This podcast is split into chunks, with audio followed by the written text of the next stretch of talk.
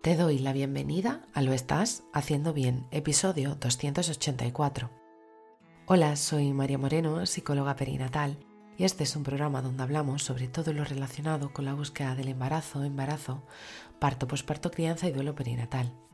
Tu espacio donde aprender y crecer juntas, pero sobre todo recordarnos que lo estamos haciendo bien. Como ya sabes, en mariamorenoperinatal.com estoy a tu disposición para trabajar juntas las herramientas que necesites desde tu búsqueda del embarazo hasta la crianza. Además, si has sufrido una pérdida, no estás sola. Estoy aquí para ayudarte a avanzar desde ese sufrimiento hacia el agradecido recuerdo.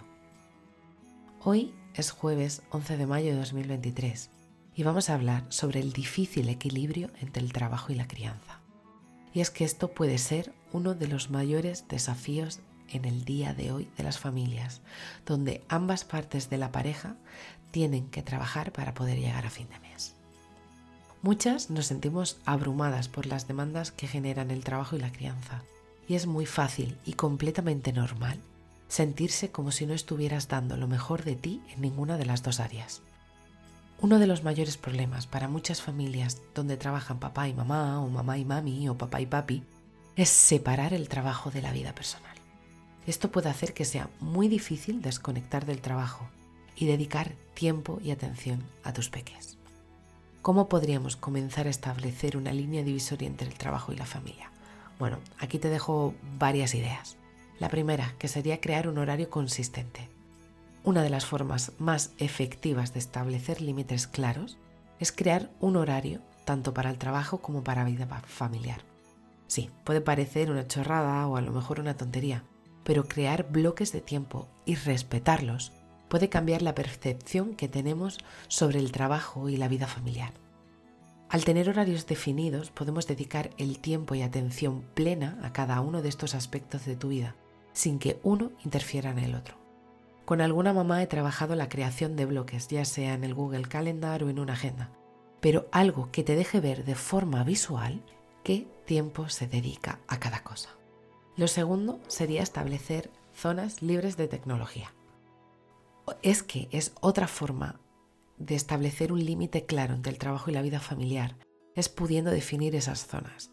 Podéis definir un espacio físico de la casa donde no se permitirá el uso de dispositivos electrónicos, lo que te va a permitir a ti desconectar del trabajo y dedicar el tiempo a la familia, pero es que también va a servirle a tu peque. Y es que si podéis encima establecer horarios específicos para el uso de estos dispositivos y asegurarse que no intervienen en la vida familiar, va a ser un antes y un después. Porque así ni tu peque tendrá la tele ni la tablet donde poder distraerse, ni tú tendrás el móvil para poder mirar si hay un correo nuevo. Así como tercer consejo te puede decir, identifica y comunica tus prioridades. Y es que lo primero que debes hacer para establecer prioridades claras es poder identificarlas, tanto en el trabajo como en la vida familiar. Pregúntate a ti misma qué es lo más importante para ti en cada una de estas áreas de la vida.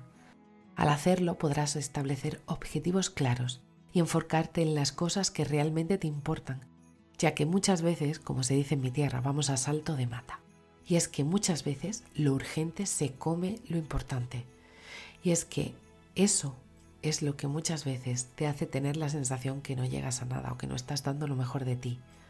Una vez que hayas podido identificar tus prioridades, déjaselo saber a tu pareja y a tus peques, para así dejar claro dónde están tus prioridades en vuestra relación. Como cuarto, propondría aprender a decir no. Y es que otra forma clara de establecer límites es aprender a decir que no. Sobre todo porque no siempre puedes llevar una sobrecarga de trabajo y estrés en tu espalda todo el día. Aprender a decir no de manera respetuosa y efectiva puede ser clave para asegurarte que te puedas enfocar realmente en lo que te importa, tanto en el trabajo como en casa.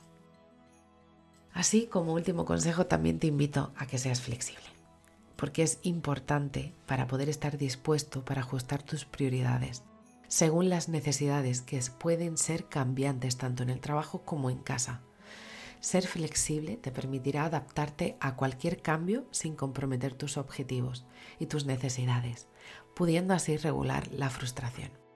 Además, te permitirá mantener un equilibrio saludable y evitar sentirte frustrado por todas las demandas de la vida, cosa que suelo trabajar muchísimo con las mamás en la crianza. Por eso te digo, recuerda que puedo acompañarte durante tu crianza, porque te prometo que son cosas que trabajo a diario, sobre todo la parte del ser flexible, de trabajar la frustración y de encontrar una salida sana a todo eso. Lo estás haciendo muy bien, pero necesitas encontrar el equilibrio entre tu vida profesional y laboral. Y recuerda que nadie que lo esté haciendo mal se plantea si lo está haciendo bien o no. Eres una super mamá que puede con todo. No te olvides nunca de que eres la mejor mamá para tus peques. Así que si estás en ese momento en el que la carga laboral y la de la crianza te ahogan, te abrazo fuerte, no estás sola. Y bueno, hasta aquí el episodio 284 de Lo estás haciendo bien. Recuerda que puedes ponerte en contacto conmigo en mariamorenoperinatal.com. Gracias por estar ahí, por estar al otro lado. Nos escuchamos mañana viernes con temáticas relacionadas con el duelo perinatal. Y recuerda, lo estás haciendo bien.